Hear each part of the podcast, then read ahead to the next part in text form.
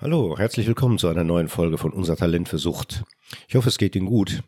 Mein Name ist Jürgen Behrendt und heute werden wir uns mal ein bisschen damit beschäftigen, was die Abstinenz eigentlich bedeutet, beziehungsweise was uns dort erwartet, außer ein alkoholfreies Leben. Wenn Süchtige abstinent werden, können sie anfangs in der Regel nicht wissen, wie sich manche negativen Erfahrungen nüchtern anfühlen. Süchtige haben alle eins gemeinsam. Sie haben sich anders als Nichtsüchtige verstärkt den Mechanismus eines Belohnungslernens angeeignet. Das heißt, eine Methode, unangenehme und belastende Empfindungen weniger unangenehm und damit auch aushaltbar zu machen. Sie wenden also buchstäblich ein Mittel an, um die Erfahrung einer beliebigen Situation zu verändern, und damit verändern sie die Situation an sich. Damit schaffen sie allerdings ein Ungleichgewicht. Wenn wir uns die Erfahrung eines nichtsüchtigen Alltagslebens als ein ausgewogenes Zusammenspiel von positiven und negativen Erfahrungen vorstellen, was zugegeben selten der Fall ist. Aber gehen wir mal davon aus, dass weder das eine noch das andere dauerhaft über die Maßen vorkommt. Mit denen umzugehen ist, ist diese natürliche Ausgewogenheit in der Sucht nicht vorhanden. Man kann also tatsächlich sagen, die Bestrebungen gehen dahin, die Waagschale mit den negativen Inhalten, die als übermäßig schwer empfunden wird, auszugleichen. Und zwar indem die andere vermehrt gefüllt wird, damit das Gleichgewicht einigermaßen gehalten werden kann. Jetzt leeren sich aber nicht dummerweise die negativen Inhalte, sondern nehmen im Laufe der Zeit noch zu, weshalb die andere Seite weitergefüllt werden muss und so weiter. Dass sich die ganzen negativen Folgeerscheinungen anhäufen, ist ja schließlich der Grund, weshalb wir uns entschließen, etwas zu ändern. Wenn die Abstinenz begonnen wird, passiert einmal etwas sehr Typisches. Manche Belastungen und mancher Stress, vor allem auch körperlicher Stress, hört ziemlich abrupt auf, zum Beispiel in einer Entgiftung. Der positive Effekt, der durch das Trinken zustande kam, ist zwar ebenfalls nicht mehr da, der wird aber ersetzt durch positive Erfahrungen wie zum Beispiel Erleichterung, besserliches körperliches Wohlbefinden und die Zuversicht. Und das wäre eine Erklärung, warum Abstinenz zunächst mal tatsächlich als erstrebenswert gefühlt werden kann. Im Grunde entspricht dieses Erleben dem gewohnten Belohnungseffekt. Leider bleibt diese Erfahrung nicht bestehen, jedenfalls nicht in dem Maße. Sie ist nicht statisch. Der Alltag beginnt und der besteht nun mal nicht aus lauter Belohnungserfahrungen, sondern aus manchen Dingen, auf die wir auch alle gerne verzichten würden. Langeweile, Ärger, Selbstunsicherheit und Zweifel. Wenn auch nicht alle auf einmal, hoffentlich. Das sind Erfahrungen, die in der Nüchternheit ungefiltert gemacht werden und, obwohl sie in der jeweiligen Situation durchaus angemessen, sprich normal sind, können sie, da sie unvertraut sind, unverhältnismäßig dramatisch erscheinen. In Therapien werden entsprechende Situationen, wenn sie herausgearbeitet werden konnten, als mögliche Risikosituationen im Hinblick auf passende Bewältigungsstrategien besprochen. Und das ist auch vernünftig. Es gibt hierbei nur einen Haken, genauer gesagt sogar zwei. Einmal können nicht alle möglichen Risikosituationen konkret erkannt werden, weil sich einige erst in der Abstinenz entwickeln. Der andere, für mich sogar wichtigere, ist der, dass Süchtigen möglicherweise unbeabsichtigt vermittelt wird. Prinzipiell können sie sich theoretisch auf alles gezielt vorbereiten und mit dem richtigen gelernten Vorgehen mehr oder weniger erfolgreich bewältigen. Also, wenn du das in dieser Situation tust, geht sie gut aus. Jetzt gibt es leider keinen Katalog, der für jeden Menschen sämtliche in Frage kommenden Risikosituationen bereithält. Natürlich werden in Therapien ebenfalls Inhalte wie innere Überzeugungen über die eigenen Fähigkeiten er- und bearbeitet, sowie Vorstellungen über das eigene Selbstbild und Erwartungshaltungen und Ängste, die häufig in der Biografie und dem Suchtleben geprägt wurden und die für die Abstinenz nicht mehr dieselbe Gültigkeit haben, weswegen sie in Frage gestellt werden und angepasst werden müssen. Um das deutlich zu sagen, das alles ist notwendig und mehr als sinnvoll, aber sie machen einen wichtigen Punkt nicht ausreichend deutlich, nämlich, dass unangenehme Erfahrungen gemacht werden müssen, um zu erleben, dass sie ausgehalten und auch bewältigt werden können. Das hat jetzt nichts mit einer Ich schaffe das Haltung zu tun, die man sich im Sinne einer Selbstmotivation zulegt, sondern bedeutet, die unangenehmen Aspekte, die das Leben nun mal bereithält, bewusst und potenziell nutzbar anzusehen, anstatt dass man sie grundsätzlich vermeiden sollte. Und gerade für Süchtige ist das schwer zu erfassen, dass negative Erfahrungen zur natürlichen Dynamik des Lebens gehören, so trivial das auch klingt. Nur, solange diese einen übermäßigen Schrecken darstellen und mit der grundsätzlichen Überzeugung einer Machtlosigkeit in Verbindung gebracht und vermieden oder unmittelbar entschärft werden, behalten sie diesen Schrecken auch bei. Das sind keine überflüssigen Phänomene, die nur dazu da sind, einem das Leben schwer zu machen. Das hört sich nun nach einer Art positiven Denkens an, das dazu einlädt, sich hinter den Wolken einen blauen Himmel vorzustellen. Das meine ich aber nicht.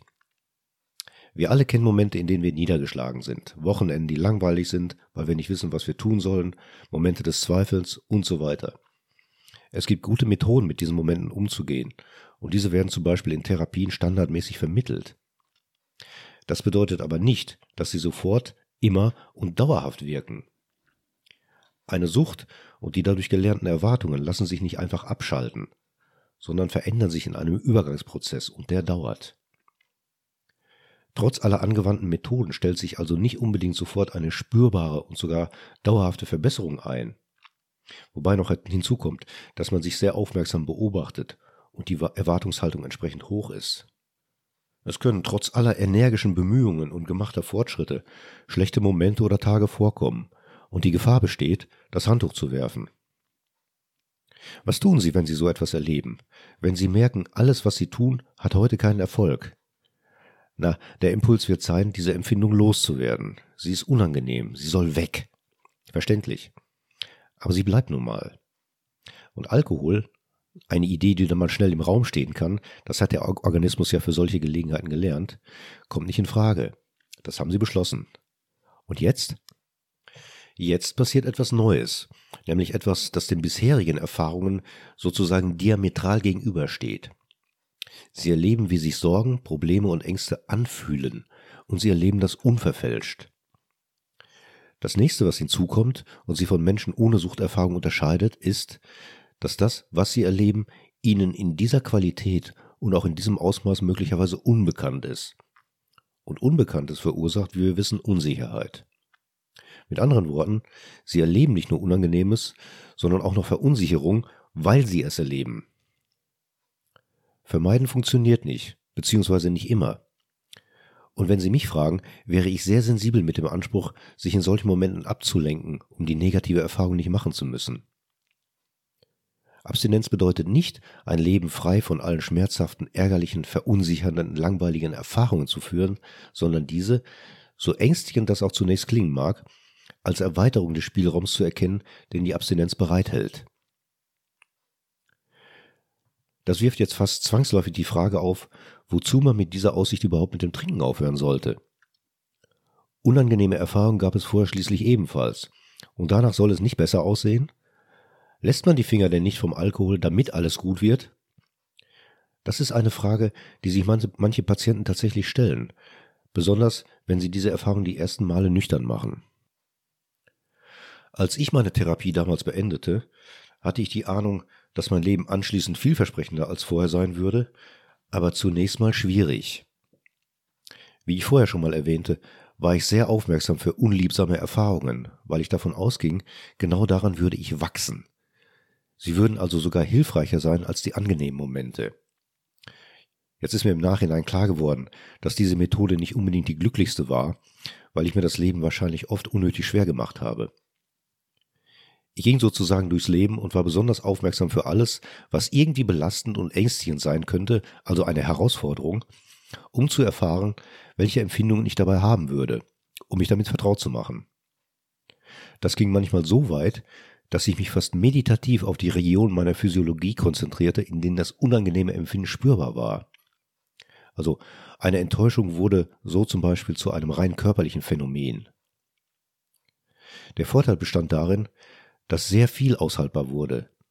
Die Angst vor einer Trennung wurde lediglich zu einer angespannten Bauchdecke und einem hartgummiartigen Gefühl in der Magengegend.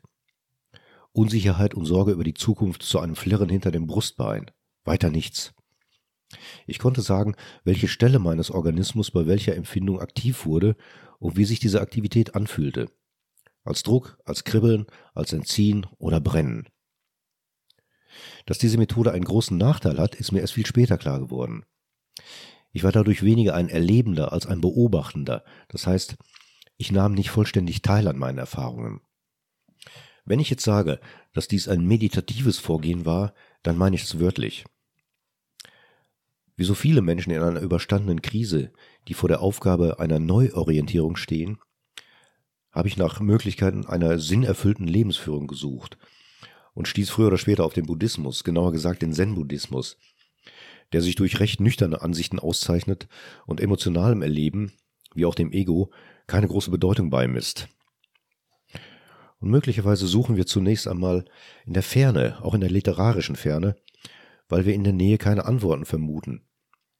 Vielleicht geben wir auch dem Bedürfnis nach, eine Art Reise zu unternehmen, um uns kennenzulernen. Und sei es nur durch Bücher.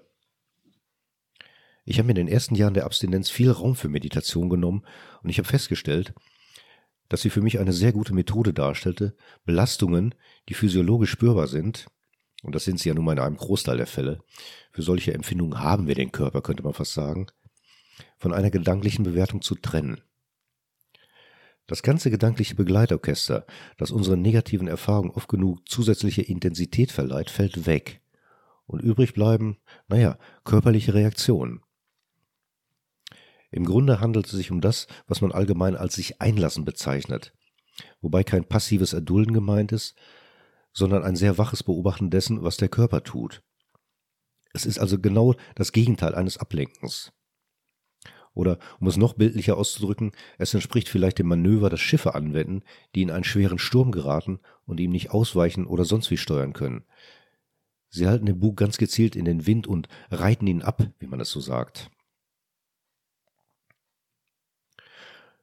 Es ist meiner Beobachtung nach nicht ungewöhnlich, dass sich Menschen, die sich durch oder nach einer schweren Erkrankung ihrer selbst bewusster werden, spirituelle Impulse suchen.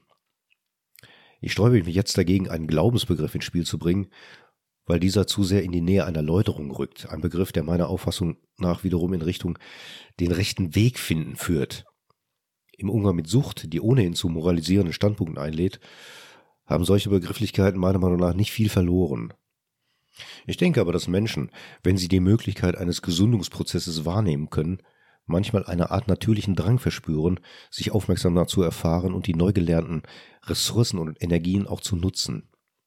Viele Menschen beginnen zum Beispiel damit, Sport zu treiben, und das nicht aus rein medizinischen Gründen, sondern um die Leistungsfähigkeit ihres Körpers zu entdecken und zu spüren. Wie gesagt, bei mir führte es dazu, psychische Erfahrungen als physiologische Phänomene wahrzunehmen, die den Vorteil hatten, dadurch sehr viel an Bedrohlichkeit zu verlieren. Ob es jetzt die Art und Weise ist, mit der man ein ganzes Leben betrachten sollte, kann ich nicht beantworten. Aber es muss auch gar nicht so dogmatisch gesehen werden. Ich habe davon profitiert, weil ich dadurch gelernt habe, dass belastende Gefühle nicht überwältigend sein müssen und, wenn man so will, letztlich immer einer körperlich bedingten Beschränkung unterliegen. Oder, um es noch organismischer auszudrücken, wir haben Gefühle, weil wir einen Körper haben, in dem sie generiert und nicht, weil sie uns von außen zugeführt werden. Und für heute war es das auch schon wieder. Das nächste Mal schauen wir uns mal an, was das berühmte Modelllernen eigentlich bedeutet.